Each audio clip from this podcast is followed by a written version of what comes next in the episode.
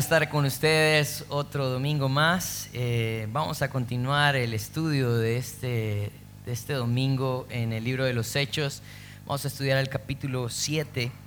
Y en la semana pasada estudiábamos cómo Esteban había sido acusado falsamente eh, por anunciar el mensaje de Jesucristo. Y miren, esto es algo bien importante. A lo largo de la historia, el padecimiento de los justos se ha, visto involucrado por el mensaje de la libertad que el Señor nos da.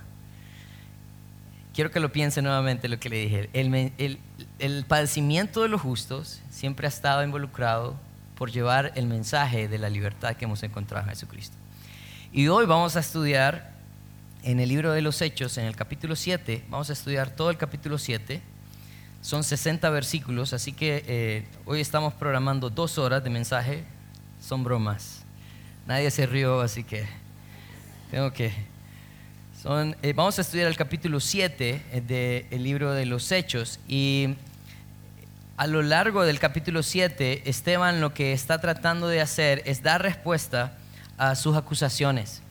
Si ustedes recuerdan en el capítulo 6, en el versículo 13, él eh, estaba siendo acusado falsamente por personas que habían sido pagadas, dice el versículo 13, y pusieron testigos falsos que decían, este hombre no cesa de hablar palabras blasfemas contra este lugar santo y contra la ley. Versículo 14 dice, pues le hemos oído decir que ese Jesús de Nazaret que destruirá, destruirá este lugar y cambiará las costumbres que nos dio Moisés. Ah, hay tres cosas importantes que nosotros tenemos que reconocer en el, tiempo en el cual esto se está llevando a cabo. Hay tres aspectos importantes que los judíos defendían. Uno era su tierra, la tierra prometida. Para ellos su tierra era sagrada. No solamente la tierra, sino que también el templo era un lugar sagrado. Y también la ley. La ley para ellos era la voz de Dios. Y vamos a estar estudiando esta mañana cómo, cómo Esteban logra contrarrestar estas acusaciones, en qué se basa Esteban y qué podemos aprender también acerca de la actitud, no solamente de Esteban, sino de estas personas que le están acusando. Así que les voy a pedir que por favor inclinen su rostro y vamos a orar. Vamos a dejar este tiempo en las manos del Señor. Oremos. Padre, queremos darte gracias eh, por tu palabra. Queremos darte gracias, Señor, por la vida de Esteban también. Gracias Señor porque nos ha dado un ejemplo de cómo, cómo nosotros debemos defendernos ante aquellas personas que nos acusan, que mienten en contra de nosotros. Ayúdanos Señor a tener eh, la sabiduría, pero la llenura del Espíritu Santo para poder reconocer dónde está nuestra lucha y cómo podemos eh, pelearla, Padre Santo, esta batalla. Gracias por tu iglesia, gracias Señor por tu palabra. En tu nombre santo oramos. Amén.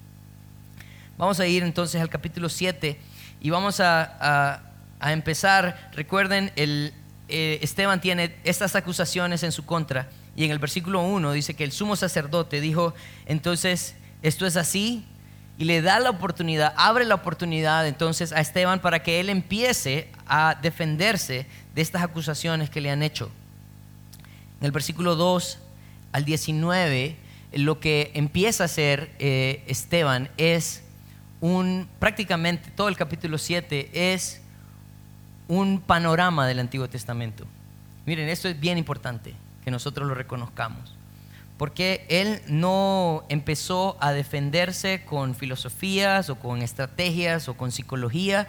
Él lo que hizo fue que lo llevó a ellos a la vida de los judíos desde el principio. Empieza entonces Esteban en el versículo 2 Dice, y él dijo, varones hermanos y padres, oíd. El Dios de la gloria apareció a nuestro padre Abraham estando en Mesopotamia, antes que morase en Harán, y le dijo, sal de tu tierra y de tu parentela y ven a la tierra que yo te mostraré. Entonces salió de la tierra de los caldeos y habitó en Harán, y de ahí, muerto su padre, Dios le trasladó a la tierra en la cual vosotros habitáis ahora. Versículo 5 dice, y no le dio herencia en ella, ni aún para sentar un pie, pero le prometió que se la daría en, posesión y a su descendencia después de él, cuando él aún no tenía hijo. Vamos a pararnos ahí, vamos a meditar un poco en lo que está hablando Esteban. Esteban recuerda entonces que el Dios de gloria, el Dios de gloria, o sea, él no era alguien contrario a Dios, era alguien que reconocía a Dios como un Dios glorioso. Hablar del Dios de gloria en el Antiguo Testamento era como hablar del Dios que tiene demasiados atributos, que no lo podemos eh, describir de otra forma que decirle el Dios glorioso. Les habla con mucho respeto y les dice hermanos, padres. Se refiere a ellos y les recuerda lo que Dios hizo desde el principio con Abraham. Cuando el pueblo de Israel eh, fue escogido, él fue, fue escogido a partir de un hombre que vivía en un lugar pagano. Abraham no era un hombre que confiaba en Dios, es más, si nosotros estudiamos la vida de Abraham en el Antiguo Testamento, nosotros vemos que él salió de Ur de los Caldeos, un lugar pagano. Pero el Señor viene y saca a un hombre de quien no se espera mucho para hacer una nación. Y esta es la manera en que Dios trabaja. A veces nosotros pensamos que necesitamos ser dignos para que Dios haga algo en nosotros. Pero el Señor a, lo largo de la historia nos muestra que Él toma de lo que el mundo no cree que puede haber algo para hacer algo. Pero hay un principio importante en estos versículos. Porque Él lo que está diciendo, Esteban lo que está diciendo es que Dios cuando va a empezar su obra en alguien, lo saca del lugar donde vive, de sus costumbres, de su vieja naturaleza, de su vieja vida él está diciendo, ¿saben lo que hizo nuestro Dios glorioso? Sacó a Abraham del lugar donde habitaba, de su tierra, de su parentela. Y le dio una promesa que le iba a dar una tierra. Pero, ¿saben? La Biblia dice que él no puso un pie en esa tierra. Entonces, nosotros de pronto pensamos y decimos, bueno, ¿cómo es que Dios le promete algo que nunca le dio? No, el Señor le había hablado eh, desde el principio y le iba a decir, no vas a poner un pie en esa tierra, pero a tu descendencia sí. Pero Abraham era un hombre que no tenía hijos. Así que el Señor sabía cómo ir trabajando con Abraham poco a poco. Pero otro principio importante es que vemos que Abraham fue un hombre que aunque tenía todas las promesas de Dios, vivió como un peregrino en esta tierra. Él no podía aferrarse a ningún lugar porque hasta que el Señor no les mostrara cuál era la tierra a la cual ellos iban a poseer, Él no podía hacer casas. Y por esa razón, ellos vivieron en tiendas durante todo este tiempo. Por eso es que el pueblo de Israel eh, fue un, pueblo nómada, porque anduvieron alrededor de la tierra. Y Él hizo una promesa a, a este pueblo. Y miren lo que le dice el versículo 6. Y le dijo Dios así, que su descendencia sería extranjera en tierra ajena y que los reduciría a servidumbre y los maltratarían por 400 años. Pero mire el versículo 7, dice, mas yo juzgaré, dijo Dios, a la nación de cuál serán siervos, y después de esto saldrán y me servirán en este lugar. O sea que el Señor iba a llevar al pueblo de Israel en una peregrinación por todo este tiempo hasta llevarlos al lugar donde Él había predestinado para ellos, pero este lugar tenía un propósito. El darles una tierra al pueblo de Israel tenía un propósito. El versículo 7, en la segunda parte, dice, y saldrán, dice, y después de esto saldrán y me servirán en este lugar. El propósito de Dios de darles al pueblo de Israel un lugar era para que pudieran servirle con todo su corazón. Yo quiero que pensemos por un momento en nosotros. ¿En qué te ha ayudado lo que el Señor te ha dado? Saben, muchas veces lo que el Señor nos da ha sido más bien un instrumento para que nos alejemos de Él, no para que nos acerquemos. Muchas veces cuando el Señor nos bendice, cuando el Señor nos tiene con salud, cuando Él nos da lo que necesitamos, muchas veces en vez de buscar al Señor, lo que hacemos es alejarnos de Él. Y esto era lo que estaba sucediendo.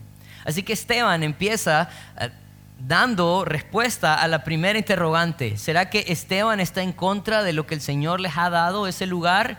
No. Esteban está tratando de ayudarlos a ver que el problema de ellos es que han perdido el propósito por el cual el Señor les ha dado su tierra. Es por esta razón que ellos rechazan a Jesús también. Porque ellos esperan a un Mesías libertador que los liberte de esta opresión de Roma que están en este momento. Pero cuando Jesús llega con un mensaje de paz y amor y libertad de sus corazones del pecado, esto no es agradable. De la misma manera actuamos nosotros. Muchas personas vienen a la iglesia buscando que el Señor arregle sus matrimonios, arregle sus familias, arregle sus hijos, pero el Señor quiere arreglar tu vida. Él quiere de pronto llevarte a través del desierto para que empieces a ver las misericordias de Dios y su gloria antes de darte paz. No son a veces, sino los tiempos difíciles los que nos ayudan a ver hacia el cielo. Entonces Esteban está hablando acerca del propósito de la tierra, hablando acerca de lo que sucedió en Abraham. Pero si nosotros seguimos adelante en el versículo 9, él no solamente está hablando acerca de Abraham y de cómo el Señor les prometió, le dio una promesa, le dio un hijo y de ese hijo empezó a crecer eh, el, el pueblo de Israel, sino que en el versículo 9 empieza a hablar acerca de cómo se comportó el pueblo de Israel. Dice, los patriarcas, movidos a envidia, vendieron a José para Egipto, pero Dios estaba con él y le libró de todas sus tribulaciones y le dio gracia y sabiduría delante de Faraón, rey de Egipto, el cual lo puso por gobernador sobre Egipto y sobre toda su casa. Él sigue adelante y, camina hacia la vida de José. Le dice, ¿recuerdan a José? José que era el menor de sus hermanos, era el menor de sus hermanos, pero su padre le había dado una túnica. Esa túnica era un símbolo de autoridad. Quería decir que él era el que se encargaba de administrar los bienes de su padre. Si ustedes estudian la vida de José desde Génesis capítulo 37 ah, hasta el 45, 46, eh, nosotros podemos ver que él fue prácticamente uno de los primeros profetas al pueblo de Israel, empezando por los patriarcas, por sus hermanos. Porque José tuvo unos sueños que compartió a sus hermanos, ¿verdad? él vino y él soñó que había un, manojo eh, de trigo y que once trigos alrededor se inclinaban a él, ¿verdad? Y después soñó que el sol y la luna y once estrellas se inclinaban a él. Y sus hermanos cuando escucharon este mensaje se molestaron y querían matarlo. Pero si usted conoce la historia, usted se va a dar cuenta que esto no era un simple sueño. Esto era una profecía. Esto era una profecía. Pero ellos cuando el Señor levanta a José, siendo él joven, él da el mensaje que el Señor le había dado a él, la reacción natural de Israel fue quererlo matar. Yo no sé si esta historia a usted le parece similar a alguna otra, pero las personas que han estudiado con, mucha cautela la vida de José, encuentran alrededor de 100 similitudes de la imagen de Jesús y la vida de José. Quiere decir que de pronto José era como la, figura o la sombra de lo que Jesús iba a hacer más adelante. Pero ¿saben qué sucede? Todos estos sueños de José se cumplen.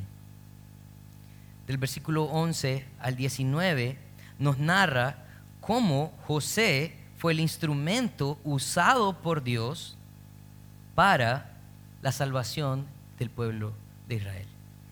En ese tiempo ah, hay una gran hambre, versículo 11 dice, vino entonces hambre en toda la tierra de Egipto y de Canaán y grande tribulación y nuestros padres no hallaban alimentos. Cuando yo Jacob, que había trigo en Egipto, envió a nuestros padres la primera vez y en la segunda vez José se dio a conocer a sus hermanos y le fue manifiesto a Faraón el linaje de José.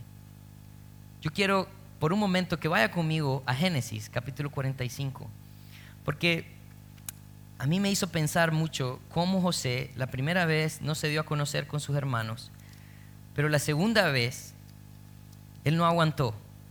Y si usted va a Génesis capítulo 45 y miramos los versículos 4 y 5, miren lo que sucede. Dice, entonces dijo José a sus hermanos, acercaos ahora a mí. Y ellos se acercaron. Y él le dijo, yo soy José vuestro hermano, el que vendisteis para Egipto.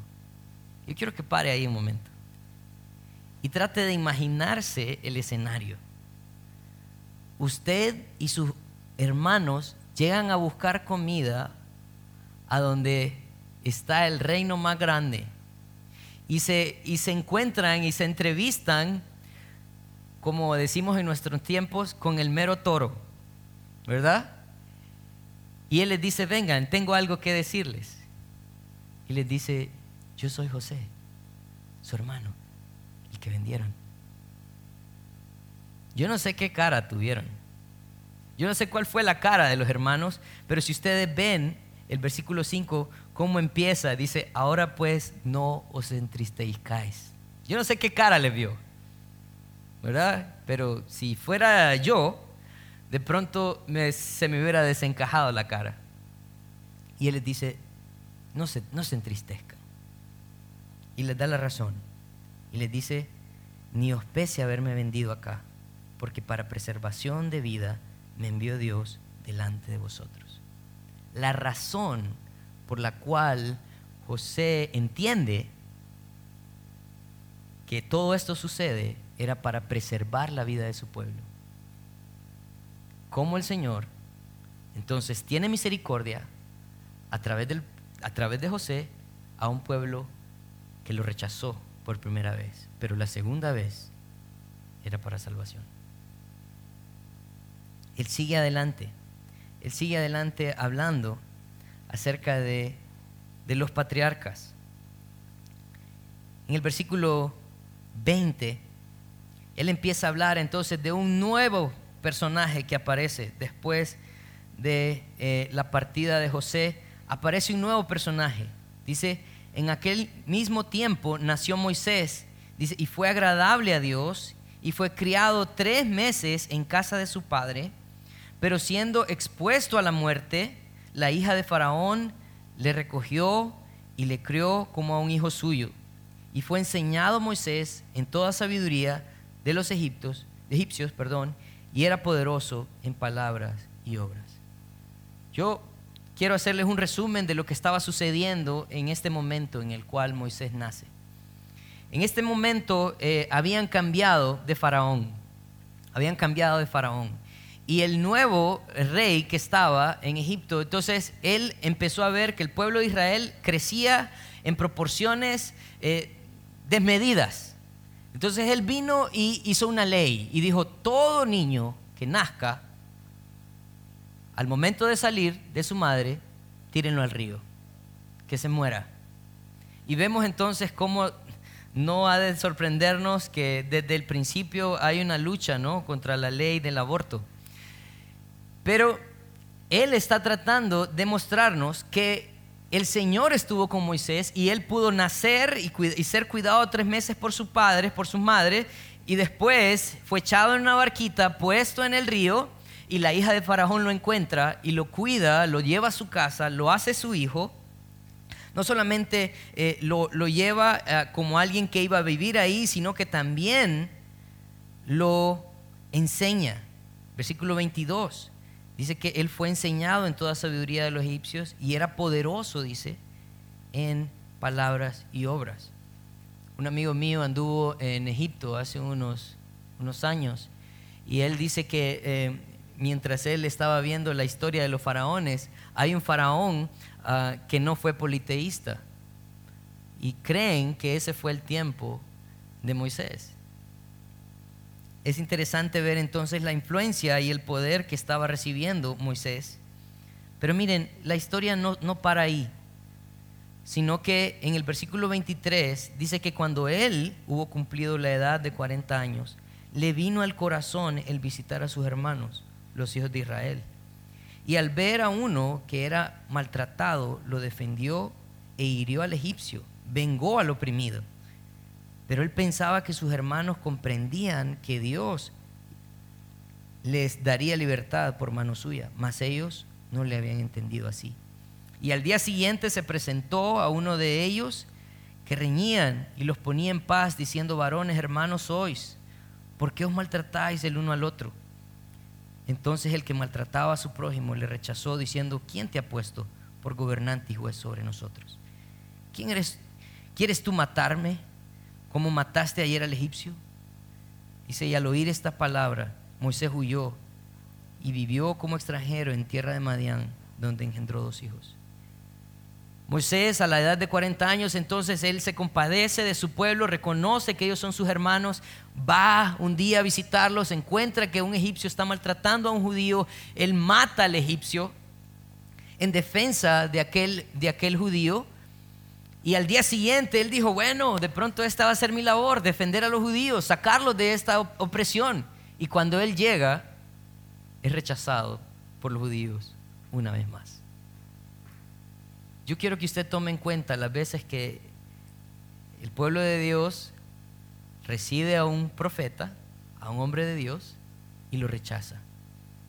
Parece que se vuelve un patrón.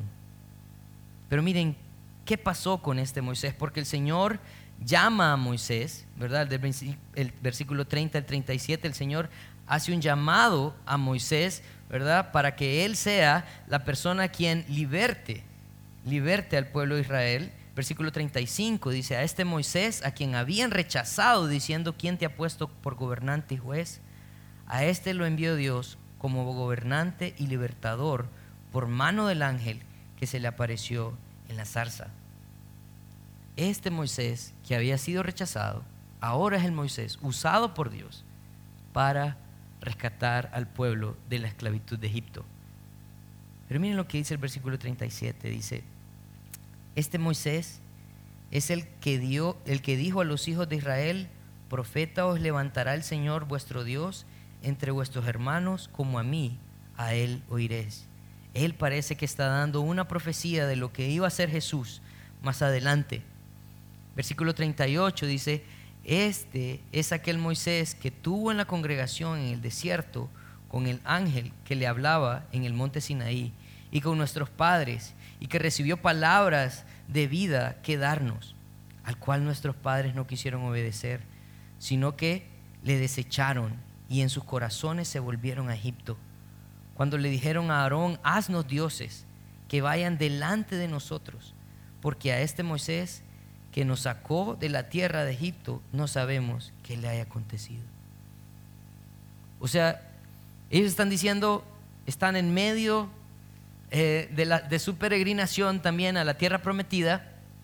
Moisés sube al monte, si ustedes recuerdan la historia, él sube al monte, él está tratando de, de, terminar las tablas de la ley, pero como se está tardando mucho, como se está tardando mucho, entonces el pueblo dice, es cierto, Moisés nos sacó eh, de, la esclavitud de Egipto, pero se ha tardado mucho a saber qué le pasó.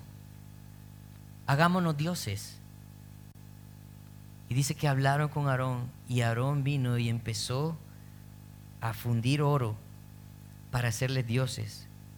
Pero mire lo que dice el versículo 42, dice, y Dios se apartó y los entregó a que, se, a que rindiesen culto al ejército de los cielos, como está escrito en el libro de los profetas.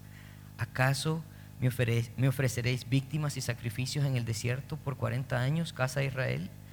Antes bien, llevaste el tabernáculo de Moloch y la estrella de vuestro Dios Refán, figuras que os hiciste para adorarlas. Os transportaré pues más allá de Babilonia. Por esa razón ellos peregrinaron más tiempo en el desierto porque eran personas que estaban en contra, en contra de los profetas de Dios, estaban en contra de la palabra de Dios. Y si nosotros pensamos, paramos en este momento y empezamos a pensar en lo que ellos están tratando de hacer con Esteban, es lo mismo que están haciendo. Él está tratando de, de recordarles la libertad que el Señor les dio a través de Abraham al sacar a Abraham de Ur de los Caldeos, lo libertó de una comunidad pagana, los libertó también a través de José, de morir de hambre en el desierto. Ahora los liberta a través de Moisés, pero cuando están afuera, se les olvida que fue el Señor quien abrió el mar rojo. Se les olvida que fue el Señor quien mandó una nube para que no se quemaran en el desierto. Se les olvida que Él fue quien los alimentó, ¿verdad? Por tanto tiempo para que ellos no murieran de hambre. Les dio agua, les dio de beber. Eso ya no valía, porque ellos vivían de lo que miraban. Y saben, la fe es la certeza de lo que se espera, la convicción de lo que no se ve. El fundamento de la fe, es la palabra de Dios. Romanos 10, 17 dice que em, la, fe, la fe viene por el oír y el oír por la palabra de Dios. Gracias. Quiere decir entonces que ellos no estaban fundamentados en lo que Dios había dicho en su palabra.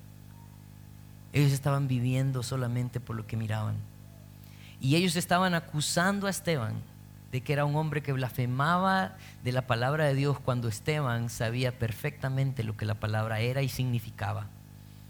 Él sabía la actitud que el pueblo de Israel había tenido hacia la palabra de Dios y él no quería vivir de esa misma manera. Pero estas personas no hayan que, que más acusarle, así que él habló acerca de la tierra, él habló acerca de la ley de Moisés y en el versículo 44 él habla del último punto de cuál está siendo acusado y es acerca del templo. Dice, tuvieron nuestros padres el tabernáculo de testimonio en el desierto, como había ordenado Dios. Cuando dijo a Moisés que lo, que, que lo hiciese conforme al modelo que había visto, el cual, recibido a su vez por nuestros padres, lo introdujeron a Josué al tomar posesión de la tierra de los gentiles, a los cuales Dios arrojó de la presencia de nuestros padres hasta los días de David. Este halló gracia delante de Dios y pidió proveer tabernáculo para el Dios de Jacob. Mas Salomón le edificó casa.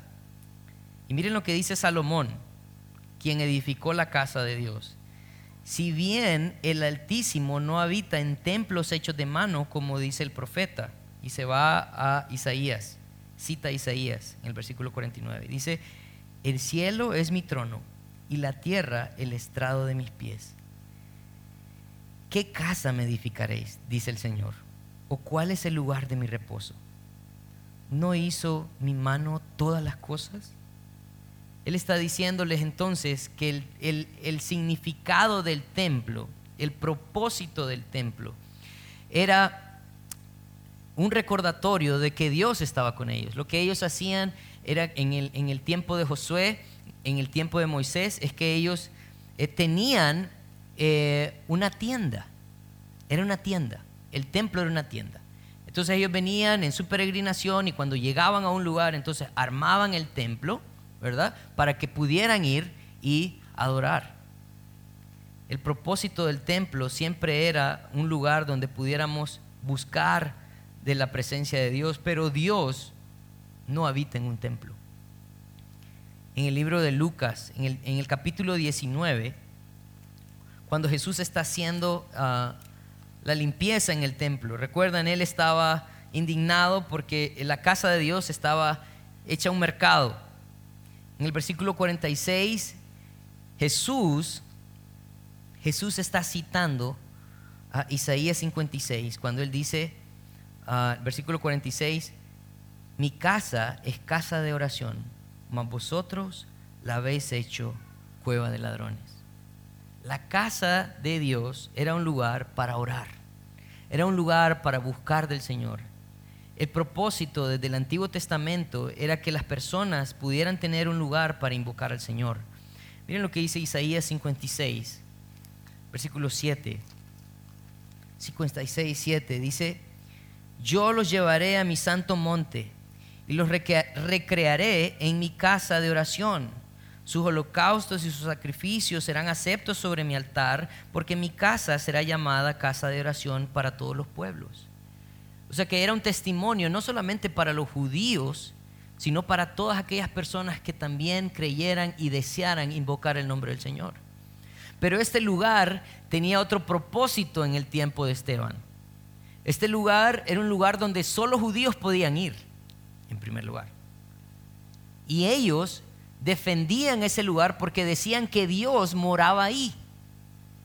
Pero si ellos entendieran lo que, lo que dijo Salomón, quien fue quien hizo el templo por primera vez, él dijo, no se puede encajonar a Dios, porque Dios está en todo lugar. Es más, Él está diciendo, el cielo es su trono. También les dice, la tierra el estrado de sus pies. Entonces, ¿qué casa puede ser tan grande para que encajone a Dios? El problema de los judíos es que habían perdido la perspectiva del propósito de las cosas que el Señor les había dado. Y yo creo que nosotros muchas veces no estamos lejos de esta misma enseñanza. El Señor nos ha dado libertad, ¿para qué? El Señor te ha dado su palabra, ¿para qué? El Señor te ha permitido congregarte en una iglesia, ¿para qué? El versículo 51. Esteban entonces empieza con una reprensión hacia, los judíos que están ahí y les dice, duros de cerviz e incircuncisos de corazón y de oídos. Él les está diciendo cabezas duras, cabezas duras.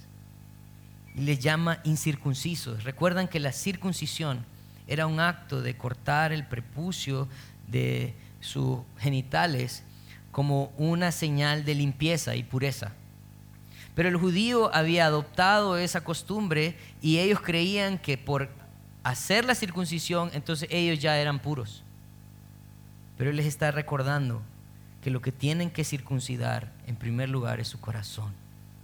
Donde tienen que luchar porque haya pureza es en su corazón. Por lo que tienen que hacer es circuncidar sus oídos y quitar de pronto lo que estorba para que ellos escuchen el verdadero mensaje. Y les recuerda, versículo 51, vosotros resistís siempre al Espíritu Santo como vuestros padres, así, así también vosotros. ¿A cuál de los profetas no persiguieron vuestros padres y mataron a los que anunciaron de antemano la venida del justo? A quienes vosotros ahora habéis sido entregadores y matadores. Le está diciendo, ¿saben qué? Vino, vino José y, y lo quisieron matar. Vino Moisés y lo quisieron matar. Ahora viene Jesús y ustedes lo toman, lo entregan y lo matan. Han actuado de la misma manera desde el principio. Y este mensaje siempre ha sido ofensivo. El mensaje de la libertad siempre ha sido un mensaje ofensivo. ¿Por qué? Porque amamos el pecado. Amamos el pecado. La condenación vino al mundo porque los hombres amaron más las tinieblas que la luz. Ellos están entonces siendo confrontados por, por Esteban. Y miren lo que pasa en el versículo 54. Dice, oyendo estas cosas, se enfurecían en sus corazones y crujían los dientes contra él. Pero Esteban, lleno del Espíritu Santo, puesto los ojos en el cielo, vio la gloria de Dios y a Jesús que estaba a la diestra de Dios. Y dijo, he aquí veo los cielos abiertos al Hijo del Hombre que está a la diestra de Dios. Entonces ellos, dando grandes voces, se taparon los oídos y arremetieron a una contra él. Y echándole fuera de la ciudad, le apedrearon. Y los testigos pusieron sus ropas a los pies de un joven que se llamaba Saulo. Y apedreaban a Esteban mientras él invocaba y decía, Señor Jesús, recibe mi espíritu y puesto de rodillas, clamó a gran voz, Señor, no les tomes en cuenta este pecado. Y habiendo dicho esto, durmió. Esteban estaba hablándoles de su condición y la necesidad que ellos tenían del arrepentimiento. Ellos se ofendieron de tal manera que lo agarraron y empezaron a apedrearlo. Pero saben, en el momento, en el momento que él ve los cielos abiertos, y ve al Hijo del Hombre a la diestra de Dios, se acaban sus problemas. Se acaban sus problemas. Se acaban sus problemas al punto donde Esteban lo que hace es pedir por misericordia para ellos. Piénsenlo, piénsenlo conmigo. A él lo están sacando, arrastrando y lo están apedreando. Y él lo que ve es la gloria de Dios. Y ve al Hijo de Dios sentado a su diestra. Y dice, Padre, perdónalos. Ellos no saben lo que están haciendo. ¿Les parece, ¿les parece similar este, e, e, esta frase? ¿Alguien más se la han escuchado? Jesús en la cruz. Él dijo estas mismas palabras. ¿Saben cuándo terminan tus problemas? Cuando ves la gloria de Dios. Cuando entiendes que tu vida es mucho más que estos 70, 80, 90 años que vas a vivir aquí. Es una eternidad con Jesucristo. En el momento que nosotros perdemos el enfoque, esto es un desastre. Pero Esteban estaba claro a dónde iba. Y saben, yo me imagino que él decía, bueno, yo voy a llegar rápido. Este es mi momento. Señor, perdónalos, dales un chance porque yo sé para dónde voy. Él estaba claro de cuál era su propósito en la vida y quién estaba cuidando de él. Yo quisiera que meditáramos en algunas, algunas cosas esta mañana. Y miren, toda la libertad que el Señor nos ha dado lo ha hecho con el propósito de que podamos acercarnos a Él sin impedimentos. No despreciemos el tiempo que Dios nos da. El deseo de Dios al sacar a Abraham de Ur de los Caldeos no era una tierra, era una relación con Él. Todo el asunto acerca de la promesa era extra. Pero el Señor quería sacar a Abraham para que Abraham conociera quién iba a ser su Dios. El deseo del Señor de, de, usar a José para sacar al pueblo y darle una oportunidad más es para que pudieran agradecer y conocer y crecer en una relación con el Dios quien había salvado sus vidas. De la misma manera Moisés, el Señor usó a Moisés para sacar al pueblo de Israel de la esclavitud de Egipto, para que ellos ya no vivieran bajo la opresión, sino que tuvieran la libertad para adorar al Señor. Hace un tiempo yo estaba platicando con un joven y él me decía, Daniel, tengo un problema. Y yo le decía, bueno, ¿cuál es tu problema? Mira, es que siempre me dicen que Dios me ha libertado, ¿verdad? Siempre me dicen, Dios te libertó, Dios te libertó del pecado. Pero yo cada vez que voy a la Biblia encuentro un montón de reglas. Entonces, ¿cómo es que me libertó si tengo que seguir un montón de reglas? Me siento esclavo de Él. Yo le decía, mira, es que la libertad se vive bajo el parámetro de su palabra. Piénsenlo así. Le decía a él, le daba este ejemplo, le decía, es como cuando tenés 18 años y te dan tu licencia. Tu licencia te da la libertad de poder conducir un automóvil en todo el, nivel nacional, ¿no? En todas las carreteras puedes hacer uso de ellas. Si querés ir de norte a sur en el anillo periférico todas las veces que querás, sos libre de hacerlo. Tenés el documento que te respalda.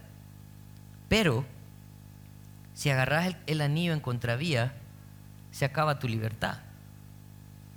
Porque en primer lugar, de pronto te vas a accidentar y, de pronto te van a quitar tu licencia si no aprendes. De la misma manera es vivir para el Señor. La manera en que nosotros podemos vivir de una manera plena, gozando de esa libertad, es a través de su palabra, viviendo en el marco de su palabra, de su verdad, de su ley. Cuando usted aprende a vivir a través del marco de su ley, usted comprueba la voluntad de Dios.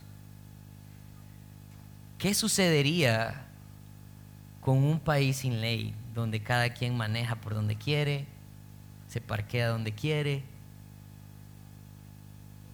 ¿Qué sucedería? Bueno, de pronto no estamos tan lejos, pero Pero sería un caos peor, ¿no? Sería peor. Entonces, yo creo que es, importante para nosotros recordar que el Señor había hecho todos estos milagros al pueblo de Israel, les había dado esta libertad para que ellos pudieran vivir para Él. No desperdiciemos el tiempo. queriendo vivir a nuestra manera, bajo nuestros pensamientos y nuestros caminos. Cuando nuestras costumbres están por encima de su significado, se convierten en rituales vacíos, lejos de lo que Dios espera de cada uno de nosotros, y se convierten en actos abominables a Él. Miren, el pueblo de Israel empezó a defender la tierra, empezó a defender un edificio, empezó a defender un libro, pero no estaban dispuestos a vivir bajo las ordenanzas del libro, cumpliendo el propósito del templo y aprovechando la tierra que el Señor les había dado. Cuando nosotros nos volvemos personas que seguimos rituales, pero no el propósito de los rituales, entonces esto se vuelve en contra de Dios. Y de pronto nos vamos a enojar cuando alguien hable mal del templo, cuando alguien hable mal de la Biblia. Cada vez que la persona habla mal de la Biblia, lo que me debe de llevar a mí es reconocer que Él lo necesita.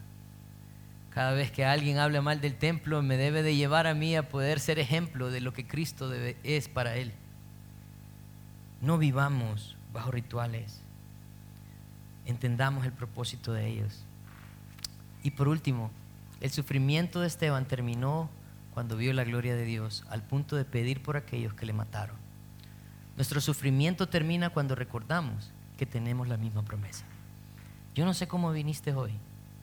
De pronto hay muchas luchas. De pronto estás en medio de una batalla de pedradas. Pero quiero recordarte algo. En el momento que Esteban vio la gloria de Dios, recordó de dónde iba y le dio un norte para poder descansar, no importando quién o quiénes o cuántos lo apedreaban. Él tuvo la actitud de pedir misericordia por ellos en el momento que recuerdes las promesas que tenemos, en ese momento vas a descansar al punto de poder perdonar a aquellas personas que te hacen daño, de poder sobrellevar de pronto las luchas que llevas y vas a aprender a confiar como Esteban. Oremos. Padre, queremos darte gracias por tu palabra, porque sabemos que es viva, es eficaz. Señor, no queremos desaprovechar la oportunidad que tenemos de vivir en la libertad que tú nos has dado. Señor, si hay algo de lo cual nosotros debemos de gloriarnos es de lo que tú has hecho y aprovechar todo lo que tú nos has dado para que nosotros podamos ser testimonio al mundo. No se trata de renunciar a nuestros trabajos, no se trata de vivir una vida eh, metido en un lugar, se trata de ser ejemplo y testimonio de lo que tú eres en medio de donde nosotros nos desenvolvemos en nuestro trabajo, en nuestra casa, en medio de nuestros amigos. Señor, ayúdanos a ser uno para que el mundo pueda ver que tú obras a través de nosotros. Padre, ayúdanos como iglesia a entender que las luchas van a estar en nuestra vida, pero tú eres más grande que cualquier lucha. La esperanza que tenemos en ti es más grande que cualquier problema. Y un día Vamos a vivir contigo por la eternidad. Queremos que nos encuentres haciendo